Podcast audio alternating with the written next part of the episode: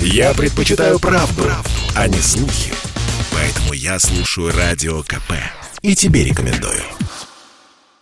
В России предложили забирать машину у пьяных водителей. Это пока только инициатива, которая может превратиться в федеральный закон. Документы о конфискации авто поддержал парламент Башкирии, Курултай. Местные депутаты считают, что нужно применять эту меру наказания в тех случаях, когда водитель дважды за год попадался нетрезвым за рулем или же пьяным устроил аварию с тяжелыми последствиями, пояснил председатель Государственного собрания Башкирии Константин Толкачев. В интервью Радио КП он отметил, что Совет законодателей России поддержал поддержал инициативу и рекомендует внести документ в Государственную Думу четырех государствах уже есть, в том числе Беларуси, Швейцарии, во Франции есть эта норма.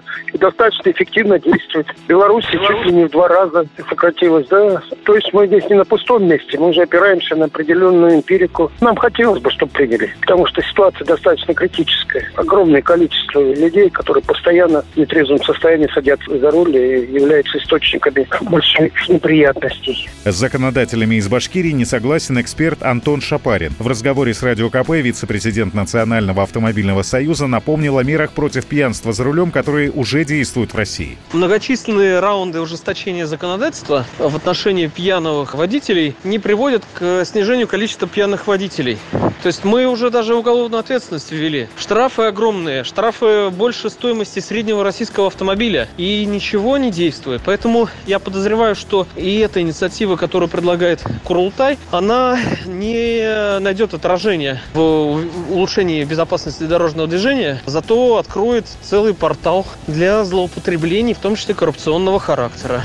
А по мнению председателя движения автомобилистов России Виктора Пахмелкина, конфискация авто у пьяных водителей не решит проблему, а напротив, добавит сложности. Мы знаем, что есть автомобили семейные, которым пользуется, так сказать, вся семья. Допустим, там муж сел пьяный за руль, почему должна страдать жена, которая ничем таким ни, ни, ни в чем не виновата? При таком раскладе пьяные водители будут пользоваться машинами не своими, а чужими там, по доверенности. То есть тут масса способов уйти от ответственности истинно виновным, а страдать будут, так сказать, люди, которые э, данного правонарушения не совершали.